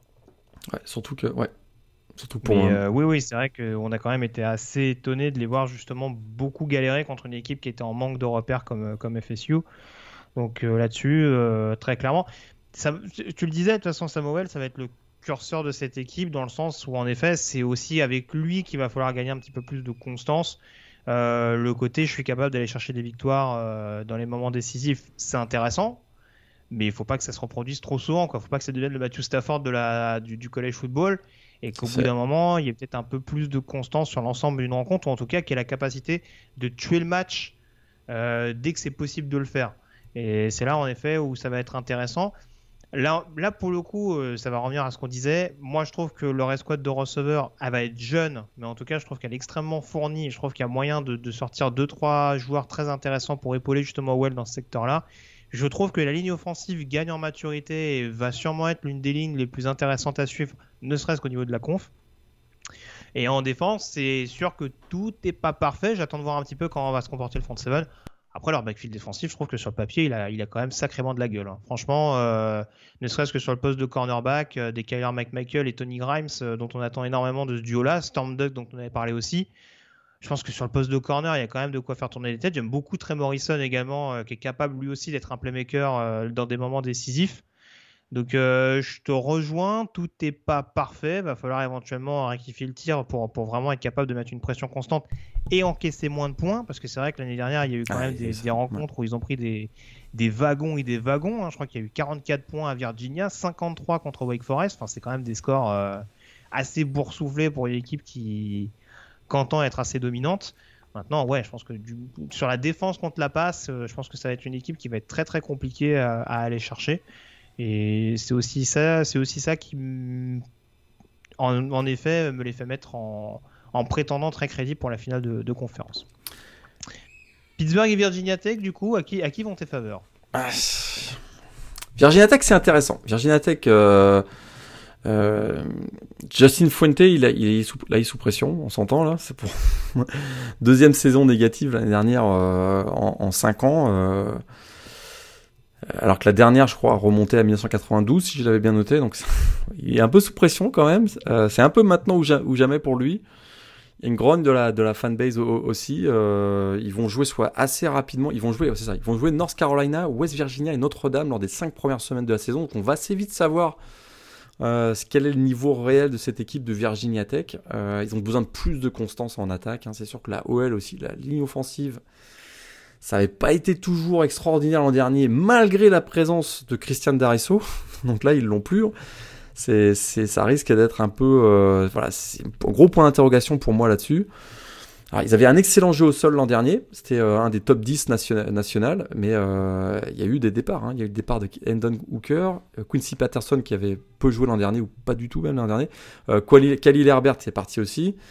Là, on va avoir une attaque un peu new look et c'est ce qui m'intéresse. On a Braxton Burmeister qu'on avait vu en fin de saison dernière, qui était solide en fin de saison dernière. On a euh, euh, voilà, au poste de running back, il y, a, quand même un peu de talent. Junior Jalen Holston, il y a des, receveurs qui sont intéressants. Euh, le prospect NFL, le poste de Titan James Mitchell. Donc c'est vraiment, j'ai hâte de voir comment ça va se passer pour pour pour l'attaque qui qui sera un peu new look, je, je trouve. Ça avait été difficile défensivement il y a du potentiel dans cette équipe, ils recrutent quand même pas si mal que ça. Euh, mais ce qui avait été une des surprises l'an dernier, c'est la, défense contre la passe qui avait été inhabituellement horrible euh, pour, une, pour une équipe, pour un programme de, de Viti qui généralement est plutôt bon contre la passe. Il y a eu un peu de circonstances aussi. Hein. Il y, a, eu quelques, il y a eu quelques blessures et il y a eu, ouais, il y a eu quelques des opt Ça c'est, vrai que ça, ça les a pas, ça les a pas forcément aidés. Il y a des, des suspensions, des blessures et des opt ouais, c'est vrai. On attend euh, un, sursaut de cette euh, défense. Ouais, c'est ça. Alors, moi, ce qui m'embête un peu avec Virginia Tech, là encore, pour avoir fait la preview, euh... Burmeister, il y a du potentiel, mais très très fragile quand même. Et fragile, ouais, tout à fait. Voilà, c'est un peu ce qui m'embête. Je crois que c'est trois blessures en trois ans. Donc euh, là, en effet, il y a beaucoup moins de profondeur que ce qu'il pouvait y avoir, notamment, ne serait-ce que la saison dernière. Après, oui, il y, a, il y, a, du talent partout et je pense que la défense, notamment, a largement les moyens de, de relever, de relever un petit peu la tête, ne serait-ce que sur la ligne défensive, avec notamment un armeur et Barno qui va être le, je pense, la star de cette escouade. Malgré tout, même s'il y a du talent hein, sur le backfield, je parlais de Chamari Connor notamment. Euh, c'est pas Chamari Connor, je confonds à chaque fois, c'est Jermaine Waller, pardon, qui est blessé qui revient. Euh, Chamari Connor, il est plus, euh, est plus central, euh, mais en l'occurrence, oui, il y a, y a, énormément de, de, pièces intéressantes dans cette équipe de Virginia Tech. si je mets en parallèle Pittsburgh, pour le coup, alors, Kenny Pickett, c'est pas fabuleux, c'est moins qu'on puisse dire.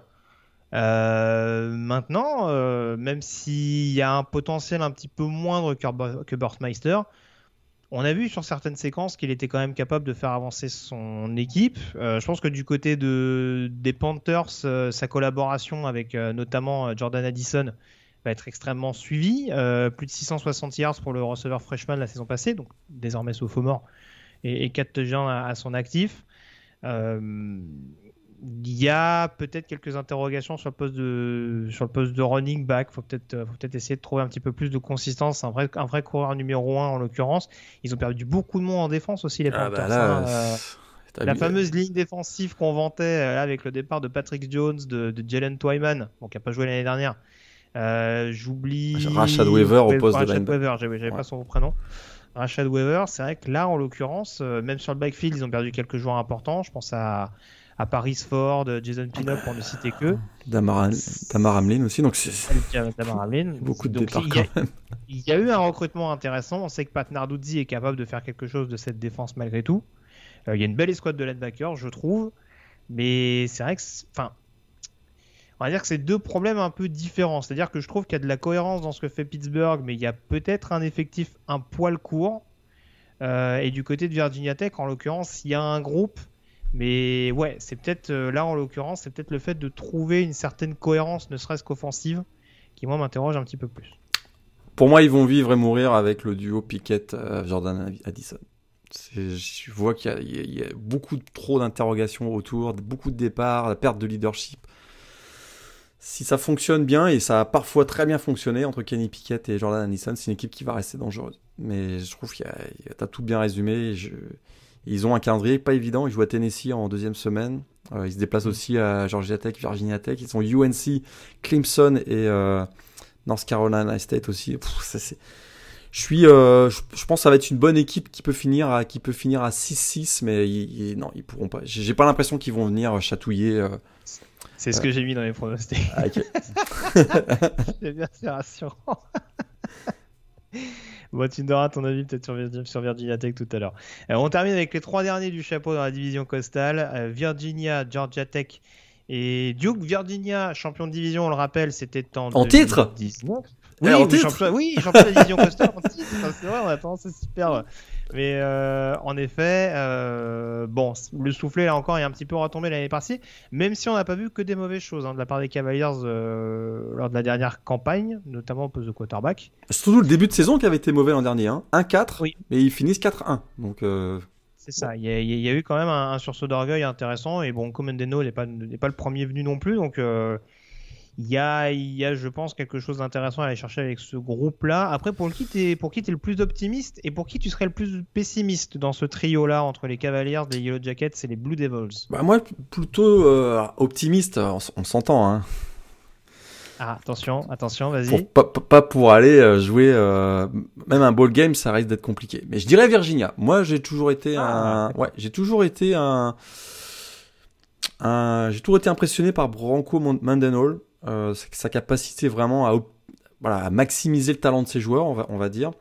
Euh, et puis, euh, bah, Brennan Armstrong, quarterback double menace, ça correspond bien au jeu des, des Cavaliers. Donc, écoute, c'est sûr qu'il y a un problème de ball security aussi pour lui, mais de manière générale, voilà, c'est une équipe qui, je suis assez, je suis assez intéressé. On va voir comment va être utilisé Kayton Thompson aussi, l'ancien quarterback de Mississippi State. hein. je crois qu'il va, il va bouger plutôt côté receveur ou, ou running back. Donc, ils ont quelques joueurs. euh, ils ont quelques joueurs intéressants. Il y a Jelani, Jelani Wood aussi, je pense, qui est arrivé, le Titan de l'ancien de Oklahoma. Donc, Ouais.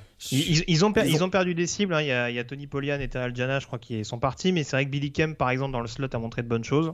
ouais, ouais. Et en, Davis aussi est de retour. en défense, euh, c'est sûr qu'ils ont perdu deux linebackers qui étaient un peu leur euh, l'âme et le cœur de l'équipe, là, Zen Zandier et Charles Snowden. Mais voilà, ils ont retour de. il y a- eux, ils ont été bien aidés par les super seniors, hein, ce qu'on appelle les super seniors, donc c'est les deuxièmes années de seniors. Et je suis plutôt. euh, je- ouais, même. Je suis plutôt optimiste pour eux, on va dire. Je suis moins optimiste, je t'avoue, pour Duke. eh, ouais, c'est un peu le souci. Euh, Duke, euh, euh, David Cutcliffe. changement de quarterback. hein. Ouais, ouais, ouais, ça devient euh, 2-9 l'an dernier. C'est la plus mauvaise saison de David Cutcliffe. Est-ce qu'il serait pas en train de de faire les saisons de trop avec David Cutcliffe Mais non, il attend l'arrivée de Arch Manning, Tu crois? Histoire d'avoir fait le trio. T'im- T'imagines Arch Manning qui, euh, qui, qui signe à Duke? Ah bah écoute, vu, vu les noms qu'on entend, c'est sûr que ça ferait tomber de, ça, Ouais. ça en ferait tomber certains de leurs chaises. Ouais, voilà, Duke c'est un programme qui est sur la pente descendante, quoi. Très clairement. euh, Ils ont 4 défaites à, à Je pense 48 qu'on peut points. On peut s'arrêter sur On peut s'arrêter là, là, rester c'est- Ouais, écoute, j'ai- non mais j'essayais de regarder qu'est-ce qui peut nous rattacher à une lueur d'espoir, mais Alors, juste pour info, les stats de Gunnar Holm- Holm- Holmberg, pardon, qui est, qui est donc pressenti pour être le quarterback Ah, bah titulaire là, cette année, c'est alors c'est 18 sur 25 sur la saison entière. hein, attention, parce que la majeure partie du temps c'était donc Chase Bryce hein, qui a transféré à Appalachian State. Euh, Gunnar Holmberg, c'est 18 sur 25, euh, 161 yards, 0 touchdown, 2 interceptions. Ouais. Va falloir beaucoup courir, je crois. Dion Jackson et Matteo euh, Durant vont être beaucoup sollicités. Après, euh, ils attendent énormément de choses, notamment de Jake Bobo, euh, leur receveur, euh, leur receveur euh, immense. Mais euh, c'est vrai que ouais, c'est on a connu le jeu jeune. aérien plus intimidant du côté de Duke. Et c'est en- là aussi pour, pour, pour rebondir un peu sur ce que j'ai dit sur Florida State. La ligne, mais bon, ça pour le coup, c'est un peu, c'est un peu moins étonnant. La ligne du côté de Duke euh, a quand même été suspecte à plus d'une reprise ces dernières saisons du côté de, euh, du côté de la Caroline. Donc c'est vrai Et qu'en ça sera, euh, ouais, sera pas, sera assez inexpérimenté en plus. Cette année, il y a vraiment. pff, puis- Et ils perdent les leaders importants en défense, Dimu Keje, Carter dans le backfield défensif aussi. Donc c'est vrai que ça aussi, ça se. Du coup, Georgia Tech, ça peut être intéressant parce que ils ont quand Eh ben, même, écoute, ils ont un eh ben, quarterback qu'on aime bien quand même. Bah, c'est ça. Alors moi, c'est moi, c'est ma belle cote, euh, Georgia Tech. Je n'en démords pas. Je trouve qu'il y a une vraie progression depuis quelques années, depuis l'arrivée de, de Geoff Collins. Euh, Jeff Sims, en effet, on a vu euh, la saison passée qu'il était capable, en effet, de faire franchir un cap à cette équipe. Je vais pas me répéter, mais euh, j'adore Jamir Gibbs et je- j'espère vraiment qu'il va tout exploser Explosif. cette année-là parce que c'est un joueur absolument fabuleux à avoir, Ouais. absolument détonnant. Euh, ils ont fait des transferts intéressants euh, dans le, au niveau des lignes, euh, que ce soit en attaque et encore plus en défense, hein, puisque Antonius Clayton, qu'on attendait l'année dernière en provenance de Florida, a finalement out-out. Et cette année, on va voir ce qu'il peut apporter avec notamment quelques autres transferts. Je pense à Kevin Harris en provenance d'Alabama, Keon White en provenance d'Old Dominion, si je me trompe pas. Donc, mine de rien, on a implanté un peu plus de pression au niveau de cette ligne défensive qui pouvait poser problème. Euh, en tout cas, qui pouvait être le secteur en défense qui était le plus problématique. Et puis, je trouve qu'ils ont un backfield défensif absolument euh, impressionnant. Enfin, en tout cas, dense. malgré quelques petits trous d'air de la part de certains. Ah, il, y a eu des gros trous d'air quand même, non? Ouais, je suis moins fan de Walton par exemple, mais je trouve qu'ils ont, un, je trouve qu'ils ont vraiment un backfield défensif qui peut avoir de la gueule, ou en tout cas qui peut prendre, gagner vraiment en expérience. Et c'est vrai que tout ça mis bout à bout, pour, compléter, pour rejoindre ce que tu disais tout à l'heure, j'en fais pas un vainqueur de la conférence ACC, bien entendu. Mais là encore, on parlait d'une fiche de 6-6 pour Florida State. Euh, mmh. Une fiche au moins égale pour les Yellow Jackets cette année, voire positive. Je serais pas complètement étonné. Moi non plus. Mais là, tu m'as sorti plein de, plein de noms, etc. Mais moi, je, c'est Jeff Sims. Depuis qu'il a battu ah Florida State à son premier match, quand même, euh, c'est un, un, joueur vraiment excitant. C'est, il est, c'est un, un, 4 étoiles, hein, si je me souviens bien. Et euh, alors c'est sûr qu'il a un taux d'efficacité qui demande à être bien amélioré. 13 interceptions aussi, mais si corrige ça, et, ça, ça risque d'arriver, parce que ça c'est vraiment des problèmes qu'on peut corriger par l'expérience, par, la, par les répétitions, etc. Il a un tel potentiel que je vois une grosse progression de sa part. Et effectivement, avec euh, Jamir Gibbs donc, au poste de running back, là, ils forment un duo, euh, parce que c'est un double menace, hein, Jeff Sims, donc là, vraiment au sol, ils sont vraiment menaçants. Et ça, ça peut être intéressant. Faut peut-être qu'ils trouvent des cibles quand même du côté de, du côté d'Atlanta. C'est peut-être le, le bémol, surtout, il est même... qu'il me semble qu'ils ont perdu Malakai Carter, si je dis pas de bêtises. Je crois qu'il est capable de s'envoyer ses ballons et de capter les, les passes aussi. oui, sûrement. J'ai parlé de Carter, il y a surtout Jalen Kemp, leur tight je crois, qui a, été drafté euh, en avril dernier. Donc c'est vrai que ouais. C'est le petit bémol, mais ouais, je pense que c'est une équipe qui offensivement et défensivement, s'il n'y a pas trop de problèmes de blessure, ils peuvent, euh, ils peuvent quand même euh, augmenter leur niveau, être une équipe vraiment, vraiment chiante à jouer. Tu parlais tout à l'heure du, déplacement par exemple de Pittsburgh en ouverture de la saison intra-conférence du côté d'Atlanta. Ce sera clairement pas un match gagné d'avance pour, euh, pour les Panthers.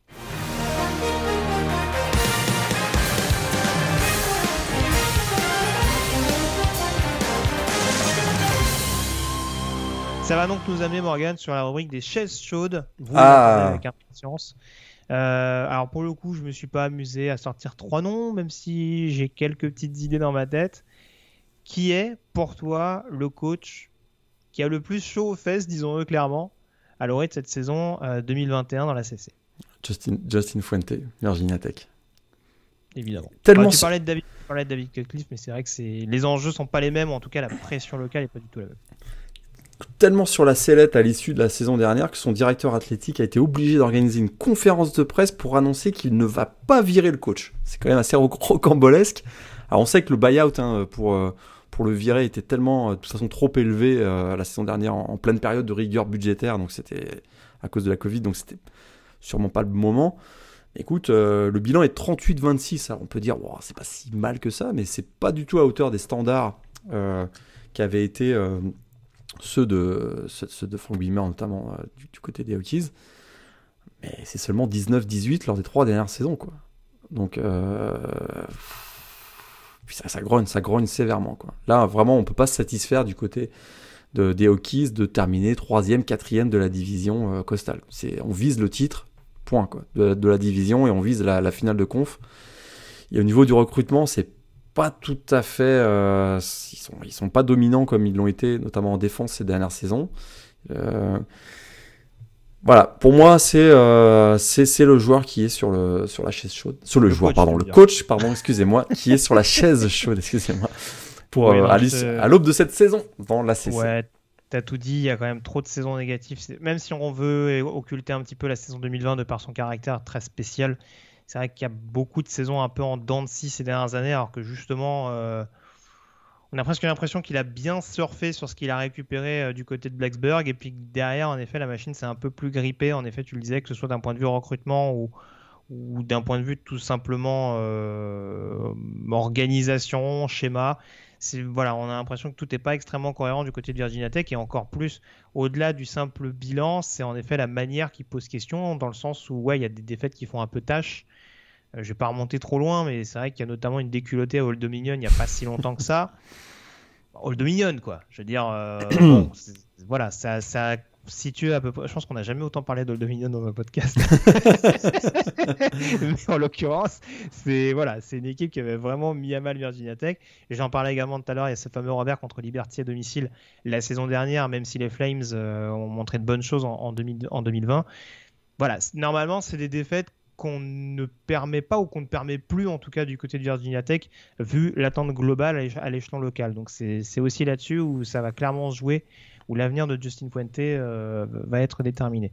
Après, si j'avais joué au jeu de je détermine un trio, en effet, j'avais Justin Fuente. Derrière, peut-être que Cliff, à égalité, je trouve, avec Dino Bebers. Sixième saison, quand même, déjà du côté de Syracuse. Hein. Tout à fait. Donc, euh, c'est vrai qu'on peut trouver des circonstances atteignantes. Syracuse, c'est pas forcément l'équipe qu'on attend au sommet de la CC. Surtout quand on sait dans quel état euh, était le programme quand est arrivé Babers. Hein. Ouais. Mais, ouais, en l'occurrence, bon, justement, on peut avoir nourri quelques espoirs de renouveau et être un petit peu déçu du côté de la, direction athlétique.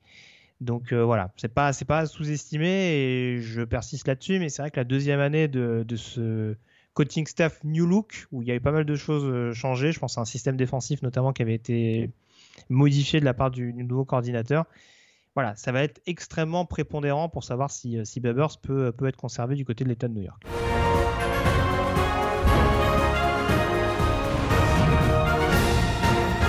On passe à présent, Morgan, au pronostic. Quelle est pour toi la finale de conférence ACC Alors, écoute, bon, Clemson dans l'Atlantique, je pense qu'on. Voilà.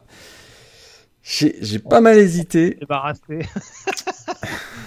je mets Clemson dans la CC Atlantique, bien entendu. Et euh, dans la costage, North Carolina joue à domicile contre Miami, si je me trompe hmm. pas. C'est ce qui m'a fait pencher du côté de North Carolina. Essentiellement. Euh, donc je vois Clemson, North Carolina. Hmm. Alors moi je suis très embêté parce que North Carolina, je te rejoins. J'ai vu aussi qu'ils recevaient Miami. Maintenant, si je prends un, si je prends un peu plus de recul par rapport au calendrier, je vois le reste du calendrier beaucoup plus clément pour The U. Et à l'inverse, je vois North Carolina, par exemple, avoir des déplacements piégeux. Je parlais de Georgia Tech tout à l'heure. Euh, je surveillerai le déplacement à Atlanta. Et surtout, il termine la saison quand même à NC State. Et si Miami, qui joue à Duke, je crois, dans le même temps, est à égalité avec North Carolina, ça peut être un match extrêmement décisif. On est d'accord. Voilà. Donc, ce qui m'embête un petit peu, c'est la situation de D.I. King. Mais comme je l'ai dit tout à l'heure, euh, tu joues quand même le, le, calendrier ACC à partir de la cinquième semaine. Donc, tu as quand même un minimum la possibilité de récupérer ton quarterback euh, supposément titulaire euh, à temps j'y suis quand même allé vers Miami. Mais je pense que North Carolina va être une équipe euh, extrêmement intéressante à suivre. Moi, pour moi, en tout cas, ça se joue entre ces deux-là. Je vais pas être très original en disant ça. Hein, je vais peut-être froisser quelques fans de Vitek. Mais en l'occurrence, euh, ouais, je me dis que sur la perception purement calendrier, j'irais peut-être plus vers un Miami ah, et vers un remake euh, de la finale de con. Enfin, c'est quoi, 2017 ou 2018 Je me perds un peu sur les années. 2017. Euh, voilà. J'espère quand même que ce sera un peu plus accroché qu'à l'époque, hein, parce que Miami, comme beaucoup d'autres, euh, avait pris une danse de la part de Clemson. Euh, je suis pas sûr que North Carolina ait fait mieux d'ailleurs. Euh, non, non, ils avaient pris, ils avaient pris un petit un, 20-25 points comme tout le monde. Oui, c'est ça, c'est ça. Mais, mais c'était pas avec McBrown à l'époque, c'était avec Larry Fedora. Si j'ai bonne mémoire. Ce n'était pas avec McBrown. C'était Marquis Williams, je crois, le quarterback, non? C'était déjà trop ouais, Donc là, ils avaient vraiment de la une chance de gagner quand même. Il est taquin. Mac, Brown, on n'en a, pas, a pas beaucoup parlé dans ce podcast euh, ACC, mais Mac Brown, c'est quand même le vieux sorcier de la ligue. Euh, c'est quand même un avantage certain, je trouve, dans la gestion du groupe et dans l'expérience. C'est pas non plus à négliger en, en faveur de North Carolina. Et on va le supporter, ne serait-ce que pour le voir danser à la fin des matchs. oui. Ça vaut toujours des tours. Euh, juste au passage qu'on parle de la CC et que c'est un peu euh, dans l'actu, on, rappelle quand même que UNC est au cœur de l'actualité, euh, notamment par rapport à, à, la question du droit d'image, hein, qui, ah qui, qui, est beaucoup d'actualité au pays de l'oncle Sam. Tout à fait. ils ont très récemment. bah écoute, ils ont, ils ont été les premiers dans ce Carolina à faire, un, à faire des, un license, licensing groupé qui va permettre euh, aux, étudiants athlètes de collectivement obtenir des, euh, gains en, vertu donc des nouveaux règlements sur le droit à l'image. Donc d'abord c'est un, une excellente nouvelle pour pouvoir, pour pouvoir attirer des recrues, ça c'est certain. Et puis c'est un pas de plus en avant vers ce que certains attendent depuis très longtemps. C'est ça. C'est-à-dire un, certain jeu vidéo, parce qu'effectivement, on sait que euh, eSport ne fera pas des accords individuellement avec l'ensemble des joueurs, mais s'ils ont à négocier avec un représentant des joueurs, c'est une autre question. C'est ça. Ouais, ça a longtemps, ça a longtemps été le, problème notamment. Donc oui, là, en l'occurrence, ça peut. Ça, avance. faire appel d'air et en effet euh, accélérer le processus. Parce qu'on sait que c'est quand, même, quand même plus que dans les tuyaux euh, ces, derniers, ces derniers mois. Et en parlant, on parle de la CC, j'ai une petite pensée quand même à Kamakers pour Kamakers qui, a subi une grosse blessure et, puis euh, c'est dommage. je m'en excuse, on n'a pas parlé en l'occurrence sur Virginia Tech. On espère bien entendu oui. Euh, pour, Wilfried Penney, euh, français du côté de Blacksburg. Tout à fait. Euh, voilà. là, en effet, pour avoir suivi, voilà, il y a de la concurrence. C'est toujours un peu le problème avec les Français. Qui, ils doivent toujours en faire plus que les autres. Années, ils ont, voilà, et puis ils tombent beaucoup, je trouve, sur des groupes assez fournis. Et du côté de Virginia Tech, voilà, au-delà de James Mitchell, donc tu l'as dit tout à l'heure, il y a quand même un, gros gros potentiel, ne serait-ce que pour être first team euh, All ACC tout à fait. Euh, conférence. Il y a quand même derrière, je trouve, euh, une profondeur assez intéressante. Je pense à Nigalo par exemple. voilà, c'est des joueurs qui vont être compliqués à aller chercher. Il va falloir être extrêmement polyvalent et voilà, on, on faut voir bien entendu le meilleur à Wilfried Penney, même si ça s'annonce pas simple. On peut aussi voir ça du, du, côté positif. Il va beaucoup beaucoup apprendre et ça va favoriser son développement d'être avec d'abord dans une situation de concurrence et en plus de jouer avec des joueurs aussi talentueux, puisque James Mitchell, c'est un prospect NFL. Donc pour lui, pour son développement personnel, c'est, je trouve c'est quand même super, super intéressant. Mais effectivement, est-ce qu'il aura une position de, qui favorable pour jouer beaucoup dès cette année? Ça, c'est, c'est, c'est ce qu'il va falloir gagner pendant le, le, camp de le Fall Camp. Tout à fait. Merci encore Morgan d'avoir été en ma compagnie pour cette euh, preview de la conférence ACC. Euh, on se retrouve dans quelques jours, bah oui. à peine, pour parler de la conférence américaine, le groupe of five, les previews euh, battent leur plein donc sur le site de Blue Pennant et euh, sur le podcast Ball. On se retrouve donc pour la deuxième édition d'ici peu. D'ici là, passez euh, une excellente semaine avec plein de rencontres. NCA au programme. Salut à tous. Salut à tous.